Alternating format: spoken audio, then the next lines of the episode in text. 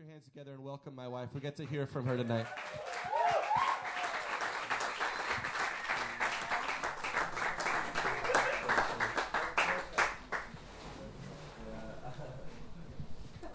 Well, good thing I'm talking about failure tonight because I don't know if I can stand up under that pressure. Um, it has been such a fun week. I can't believe it's coming to an end. I just love you guys all so much. Every single one of you. Oh, I could just tell each of you why I love you. um, I will really miss you. I will really miss all of you. And um, yeah, I I don't know if I liked at first that I was the last one to to speak, but now it feels fitting. I don't know. I, I guess it feels like we got to walk through this week together and um, experience um, who each other is. And tonight we get to talk about walking through life with Jesus. And um, yeah, maybe it's kind of nice to realize that we walk with people through things and it's better. And now we can maybe see how that looks with Jesus. It's a super simple topic, I feel like. Um, I think maybe most of us understand this feeling that there's a, a higher power watching over us or with us. And from the time I was a little girl, I knew Jesus was with me. But over the last few months and maybe over this last year, he's been really growing me and showing me that it's it's so much more than a simple um, distant watching over me. Um, yeah, tonight I want to look at two of his disciples that walk walk with him through a very similar situation. Peter and Judas. Um, before I talk about the disciples, I would like to explain and define who Jesus is, because I will say his name a lot tonight.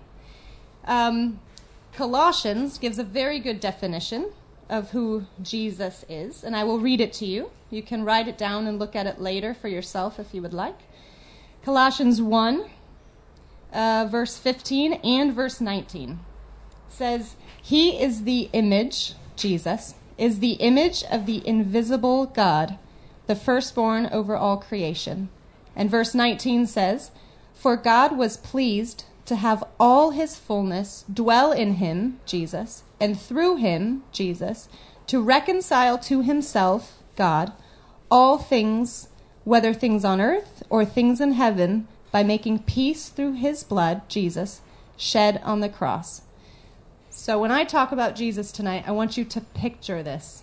Jesus, being the Son of Man, called God his Father. Every time he talked to him, he called him Father. The Father, through the working and the power of the Holy Spirit, and their living together in unity and pouring out life, decided to display that love and that life through the man Jesus Christ. So when I talk about Jesus, I want you to picture this the three of them at work displaying who they are in Jesus. Um, now, to talk about uh, Peter and Judas, I would like to explain a little bit of who they are. Um, being a disciple is just learning under someone. I could be a disciple of Mia's. She could teach me her trade in jewelry making, and I would learn from her um, these these talents or this way of doing of doing this. Jesus had 12 disciples that walked really closely with him for the three and a half years that he did ministry. And uh, two of them were Pete, Peter and Judas. Um, and I want to tell you a little bit of, of who they are. So we have Peter, and we have Judas. Peter was, um, we would call him a loaded gun. He walked through life really passionately. So I'm going to call him the walker. This is the way that we will define who Peter is. He walked passionately through life. If he thought something, he said it. If he had an idea to do something, he did it. and he often didn't think first before he did this. He was very passionate. Judas, on the other hand, was very religious. He um, was first known to be very responsible. This is why he was in charge of the money. He was in charge of the finances for all of the disciples and the things that, that they did together. Very responsible, right? You would only give money and the job and the task of watching over money to a responsible person. But he also very quickly became known as the thief. He would steal from that money often. So, in his in his religious identity, he kept himself uh, responsible, but deceptive. So we're going to call him, or I'm going to define religious by responsibly deceptive.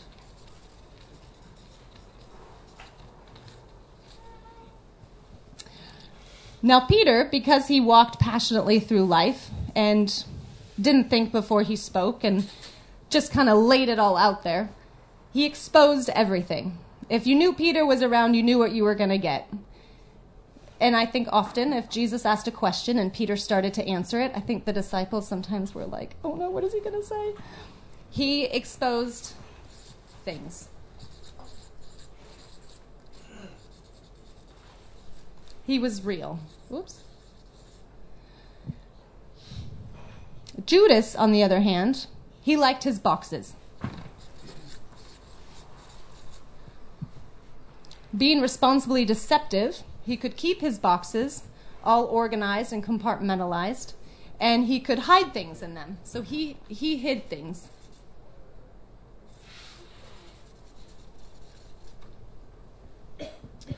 Now, at this point, they look very different from one another, but they have one thing in common. Uh, there are four gospels or accounts of Jesus' life when he walked um, with, in ministry publicly with his disciples Matthew, Mark, Luke, and John. And in all four of those gospels, there is the account of um, Jesus predicting that Peter would deny him and that Judas would deny him. So, prediction of denial. Whoops.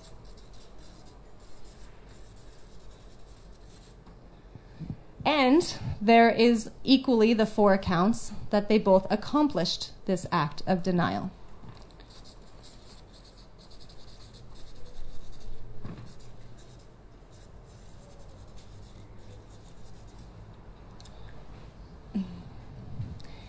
They then both responded to this very differently. Peter runs to Jesus and Judas runs away from Jesus.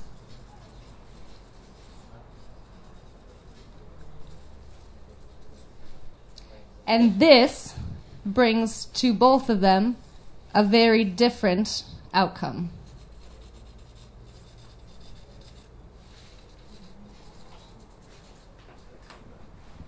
Tonight, I want to focus on how they respond to this situation in their life. And I will start with Peter.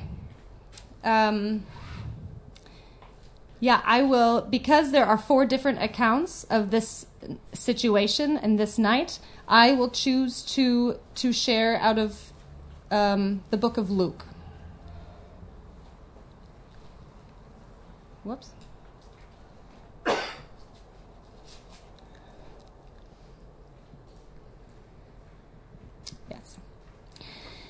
Um, this night, it's Luke chapter 22, verse 31, and it is Jesus' last night on earth.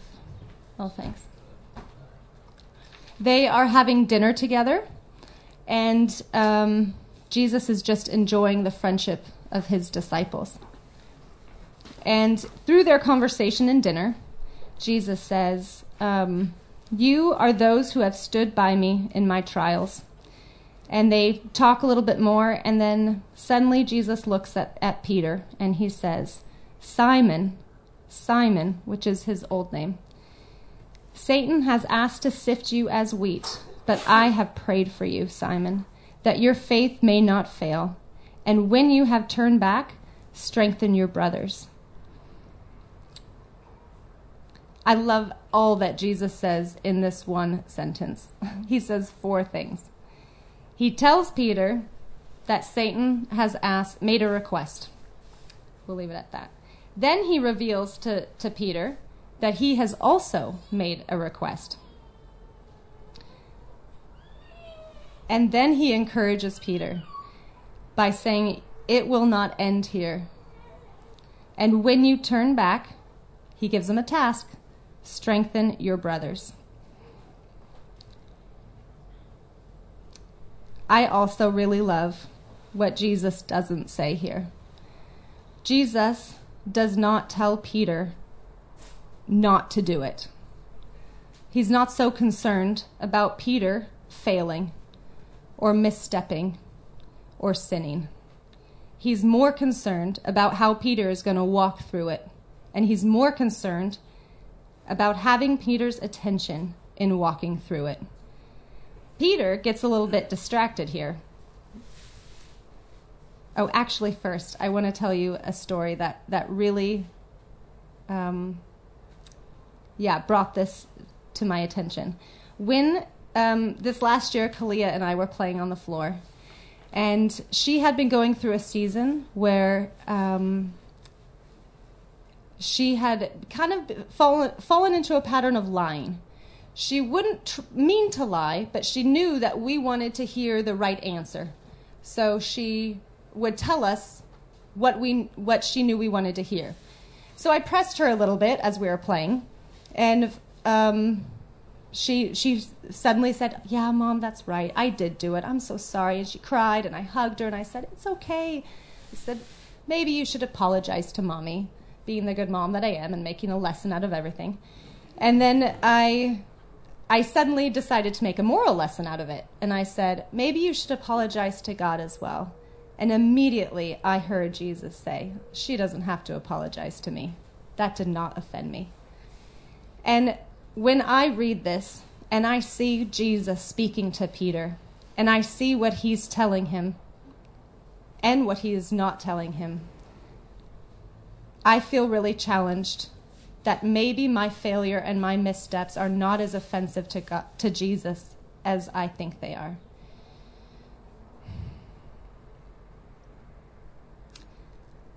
When Peter is talking with Jesus, and he says, Satan has asked to take you down, but I have made a request. I have prayed for you. I think Peter, in the way he lives with passion and exposing things and not thinking, I think he gets distracted and he's like, wait, what? Satan? Where? And Jesus calls him back in. Peter, you this will not end in failure. When you turn back, he's catching Peter's attention. He's catching his eyes. Jesus, the eye catcher, catches Peter's attention and says, This isn't what I'm concerned about. Peter, pay attention. When you come back, strengthen your brothers. Jesus is more concerned about walking with Peter through this than he is about saying, Be strong, Peter. Stand firm. Don't do it. And I appreciate Peter's response. Peter responds and says, Lord, I'm ready to go with you to prison and to death. And Jesus answers, I tell you, Peter, before the rooster crows today, you will deny three times that you know me. Peter has such good intentions. As we all do in life, right? We all want to be good. We all want to do it the right way. Peter is slightly distracted by the awareness of sin right now with Jesus. No, Lord, I won't do it. I won't deny you. So in this moment, he sticks closer to Jesus. He does the right thing, he pursues him. He stays very close to Jesus. And they leave where they had dinner and they walk. Peter is right beside Jesus. And they arrive in the garden, taking some more time with his disciples. Jesus stops in the Garden of Gethsemane, and Peter's right by his side. And we see this because the soldiers arrive with Judas, and they're there to take Jesus away. And Peter's right there next to Jesus. And he's ready to prove his loyalty. He's ready to prove that he won't fail, that he won't misstep, distracted by the awareness of sin. And he takes the sword from a soldier and he cuts the ear off of a soldier. And Jesus looks at Peter. Jesus, the eye catcher. He looks at Peter and then he speaks. He says, Not this way, Peter. And he picks up the ear and he heals the soldier. And Peter's kind of like, What? But I'm beside you. I'm proving. I won't leave you. I won't sin. Well, the soldiers lead Jesus away. And they're going to take him to, to the house of the high priest. And it's a two story house. They take Jesus to the upstairs room, and the windows are open to the courtyard. And in the courtyard, there's a fireplace, a fire pit. Just so you have a picture in your mind of how this is going to go. And I'm going to read it to you. It's the same chapter, Luke 22. Then, seizing him, Jesus, they led him away and took him to the house of the high priest. Peter followed at a distance. But when they had kindled a fire in the middle of the courtyard, he sat down. Uh, mm, sorry. But when they had kindled a fire in the middle of the courtyard and had sat down together, Peter sat down with them. A servant girl saw him seated there in the firelight. She looked closely at him and said, This man was with him. But he denied it. Woman, I don't know him, he said. A little later, someone else saw him and said, You are also one of them. Man, I am not, Peter replied. But an hour later, another asserted, Certainly this fellow was with him, for he is a Galilean. Peter replied, Men, I don't know what you're talking about. And just as he was speaking, the rooster crowed. And Jesus turned and looked straight at Peter. Then Peter remembered the word the Lord had spoken to him Before the rooster crows today, you will disown me three times. And he went outside and he wept bitterly. They leave the garden, and Peter feels a little discouraged, and he walks slightly behind Jesus. This could potentially be a problem. There are two problems that Peter maybe finds himself um, in a position to fail or misstep. One of them, we might say, is that he's distant from Jesus. Unlike in the garden with the ear catastrophe, he's not next to Jesus, he's a little bit distant.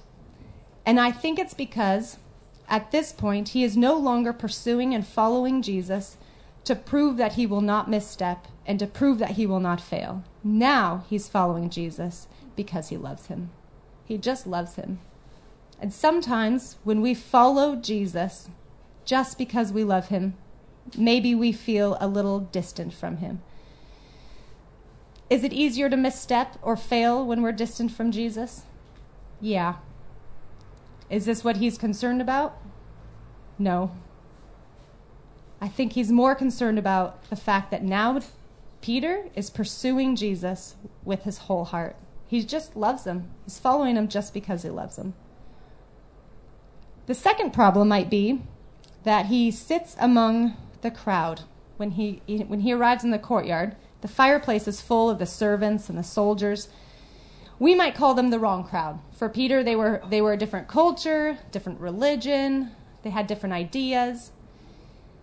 Sometimes, when our eyes are fixed on Jesus and we're just in a place because we're following Jesus and we love him, maybe sometimes we sit, or, sit with the wrong crowd. But is this what Jesus is concerned about? No. I think it's important to see where Jesus is right now, where his heart is, and where he is physically. He's in an upper room with eight to ten soldiers, and they are beating him, they are mocking him, and they are interrogating him. He's giving all of his physical strength mental strength, emotional strength, and spiritual strength in this moment. But where is his heart? His heart is in the courtyard with Peter. Because when the rooster crows, he turns his entire body and he looks at Peter through the window. Jesus, the eye catcher. He catches Peter's eyes and then he speaks to him. This is the third time Jesus has done this. Jesus is not so offended by your sin, and he is not so concerned about your failure. He wants to catch your eyes, and he wants to speak to you. And he wants to walk with you through life, through all of your failures and all of your missteps. I looked up the word that they use here for look, and it's used eight times in the gospel. And every time it is used, it's used with Jesus giving his full attention in a loving instruction. Jesus spoke to Peter with unspoken words of love. And Peter leaves. He cries. He realizes his misstep. And Jesus walks through the death and crucifixion on the cross. He dies. He's dead for three days. And then he's alive again. Is this motivated by balancing the scales of justice? I don't think so. I think it's motivated by the love that he can now pursue Peter and finish walking with him. One of, one of the things Jesus does when he's alive again and walking on, on earth, he goes and he finds Peter. And he says, Walk with me, Peter. Let's take a walk. In John 21, he says this to Peter, and they go for a walk. And he says, Peter, do you love me? Peter says, Yes, Lord, I love you. And Jesus says, Strengthen my brothers, strengthen your brothers. And a few steps later, Jesus says it again Peter, do you love me? And he says, Yes, Lord, I love you. And he says, Strengthen your brothers. The third time Jesus asks him, How many times did he deny Jesus? Three. Jesus is speaking to Peter culturally. In this culture, if you denied or you invited or you wanted to give your, your true representation of how you felt, you did it three times. Hannah, would you like to come to my house for coffee? Oh, no, I couldn't. No, it's okay. Maybe a little while later, I say, Hannah, would you like to come to my house for coffee? No, it's okay. I couldn't possibly. If I asked a third time, it was a true representation of I really want to get to know you more. Would you come to my house for coffee? And if she said yes for the third time, her third response, I knew she meant it. Jesus reaches Peter in his culture, and he says for the third time, Peter, do you love me? And Peter knows this will have to be his true representation. And he says, he kind of falters a little, and he says, Jesus, I don't know. You know I love you. You know all things. But I thought I loved you when I denied you. You know all things, Lord. Yes, I love you. And Jesus says, Strengthen your brothers. Jesus is both healing Peter and delivering him by walking with him and identifying with Peter the mistakes and the failure and the misstep, missteps that he has made.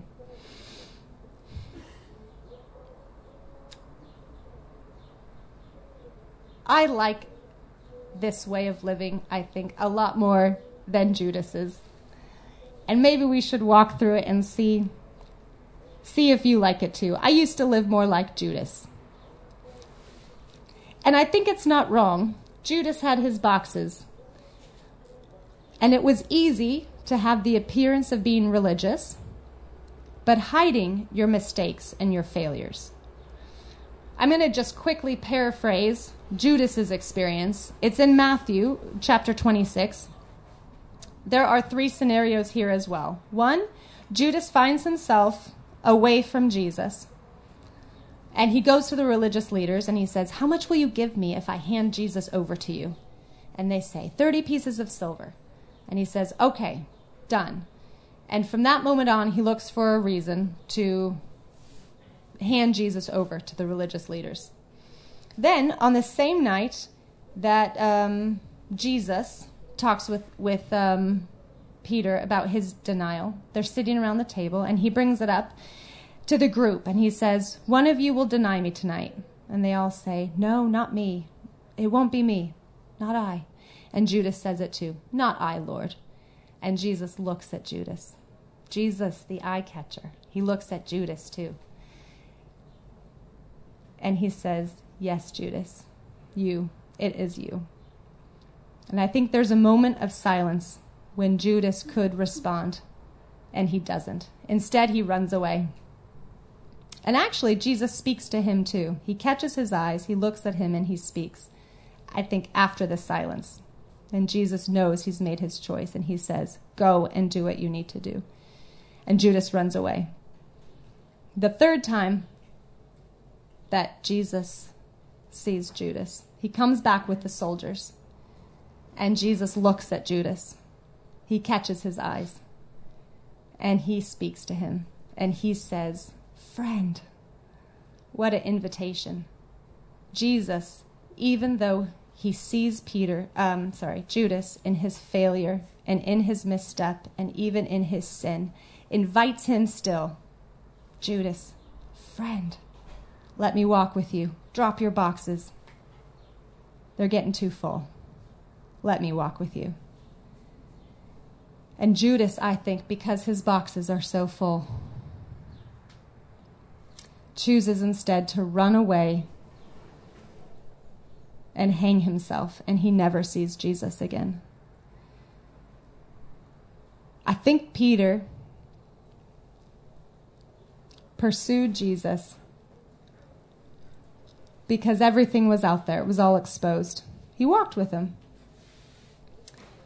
Was harder for Judas. It's interesting because Judas, um, we don't have many accounts where Judas is really close with Jesus. He doesn't have a lot of interaction with Jesus. And I think some of that had to do with his boxes.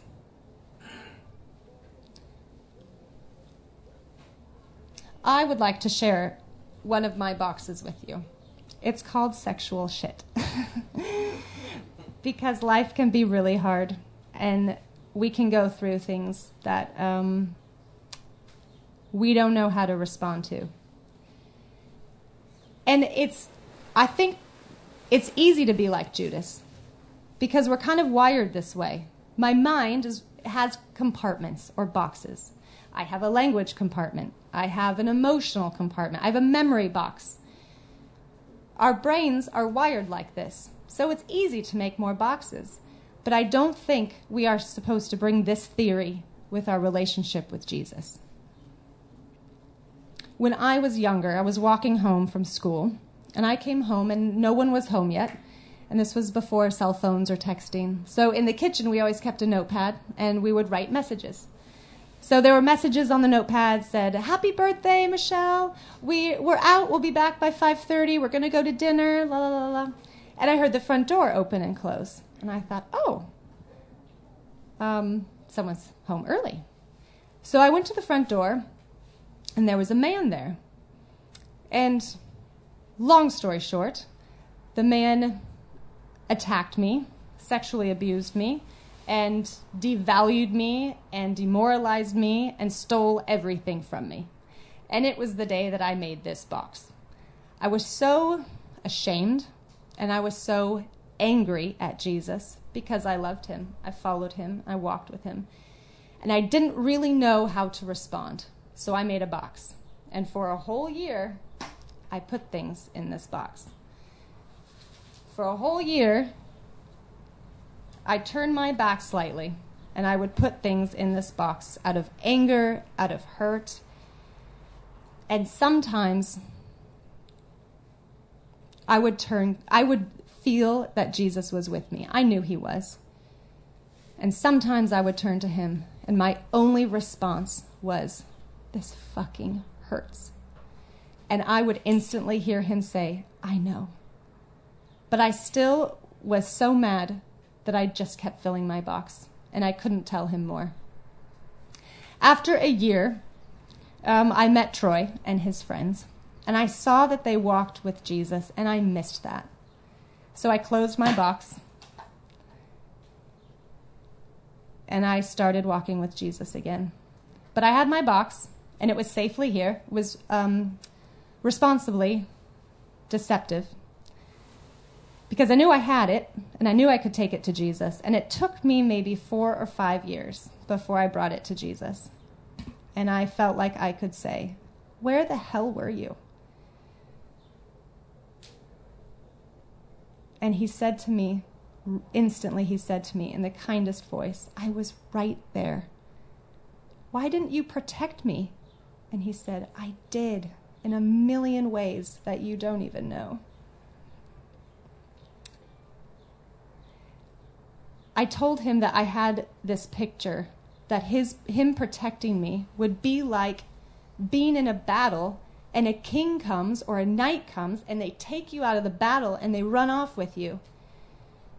And he said, That's not always protection. I walked with you through the battle so you could see that I can deliver you.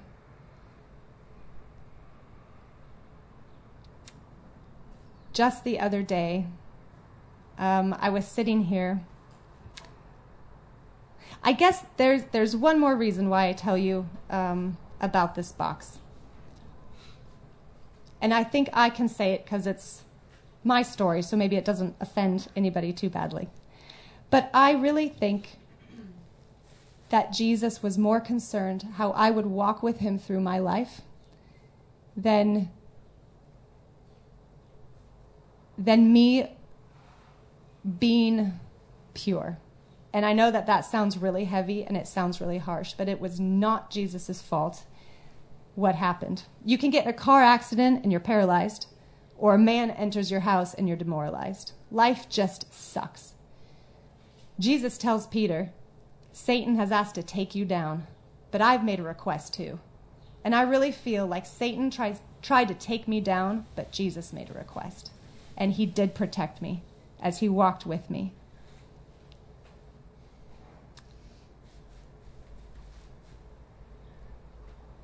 I think if I would have walked through this year with Jesus, maybe it would look the same. Maybe I would have done the same things, but it would have been with Jesus. And I think the, maybe it would have been less. Maybe it would have been for a shorter time. but I think it could have looked different. And I just want to encourage you that whatever you're walking through, don't hide it in a box. Walk with it and expose it to Jesus, and He will walk you through it.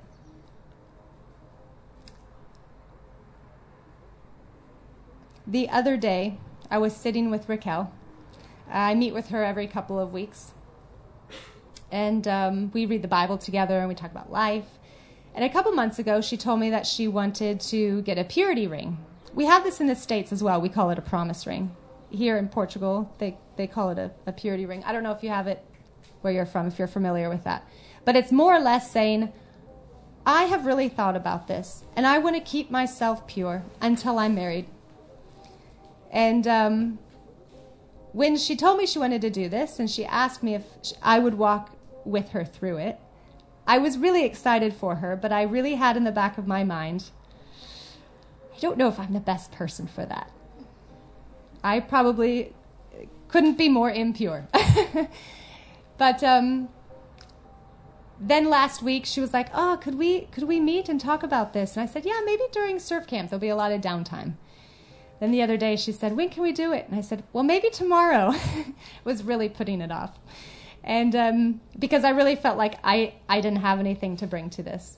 And um,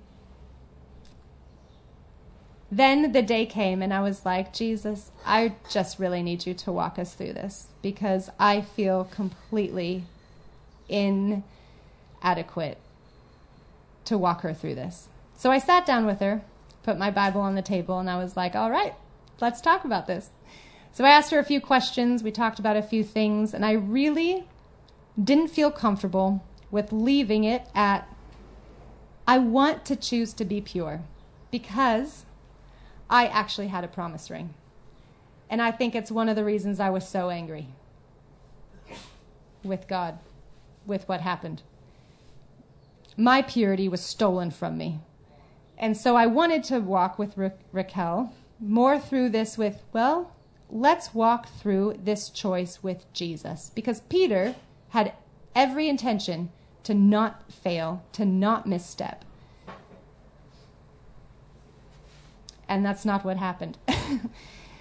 um, so I kind of I opened my Bible and I just really thought, okay, Psalms. I really think let's look through Psalms. I, I also encourage you, let's make more of a, a conversation with God. Um, so in Psalms 40, verse 2, we found, I just randomly came to it, and it says, Oh Lord my God, I want to do your will. I want to obey your law. And I was like, Raquel, this is perfect. It's your motivation. Your intention and your motivation is to walk through this life purely, without misstepping, without failing, without sin. And that's a good thing. But then I said, we can't always control what life circumstances bring our way. And I told her a little bit about my story. So I said, let's let's maybe then bring in a verse that could walk you through the fight that you will have to um, live with in however many years. Maybe you get married in three years, maybe you get married in 10 years, but it will be a fight to stay pure, and Jesus will walk you through it. So we went to 1 Timothy 4 9, and it says, We put our hope in the living God, the Savior of all men, especially those who believe in him. And I like it because all you can do now, you've stated your intentions, all you can do now is hope. You put your hope in the living God, and He will save the Savior of all men, and He will walk you through every battle. Then I thought, okay, well, how will this end? One day you will stand beside your husband. And then I thought of my favorite verse. It's in Romans 12, verse 4. And Paul is talking um, about weakness. Um, and he, he says, To his own master will he stand or fall, and he will stand because he, God, is able to make him stand. One day you will stand beside your husband, and maybe you did it. Jesus walked you through, and you're pure. You fought the fight with Jesus. But you will be there because God is able to make you stand, and He is able to walk you through all your battles. Maybe your story will be a little bit more like mine, where I stood beside my husband, and I was only able to stand there victoriously because He is able to make me stand. We misstep and we fail, but Jesus walks us through it all and he is able to make us stand in the end. I sat back after that and I thought, oh, Raquel, I wish I had had someone that could have walked, walked me through this, that could have told me a little bit about how hard life is and that we don't have to hide it from Jesus. I wish I would have I wish I would have had somebody that told me I could tell Jesus what I what I was thinking and what I was feeling. I don't know what you will go home to in a few days, but I know that life can suck. And I know that life can be hard and it can be painful and it can be confusing. Sometimes we just don't want to fail in even the easy things. We don't want to misstep at all. There's a quote just paddle. but I don't like misstepping on my board either. There's a quote, and I don't know who says it, but he says, um, Rarely is a man used greatly before he is severely broken. Jesus is not so offended by our missteps, and he's not so offended by our failures, and he's not so offended by your sin. He wants to walk you through it, and he wants to deliver you out of it. And then he gives you a task and he says, When you've walked through it, when I've brought you through it, strengthen your brothers. And when I sat there with Raquel, I, it made sense. I was like, Oh, Jesus, you did it. I just strengthened my, bro- my, my sister. And, and I was not prepared for it. I sat down with my Bible and I said, Jesus, I love you, and I want to walk through everything with you, and I don't know what I'm doing. And I could easily misstep. I could easily lead Raquel astray. I could tell her all the wrong things, and then she's not prepared for life. But I really wanted Jesus to walk me through it, and He did. And I sat back and thought, oh, strengthening your brothers. Sometimes, actually, I think I could look back in my life and all the failures and all the missteps, and there have been so many. Sometimes they're worth it. It's worth to fail and misstep a little bit so you can strengthen your brothers. Um, yeah. Sora, when she's done praying, she doesn't say amen, she says done. so I'm just going to be a Sora and I'm going to say done.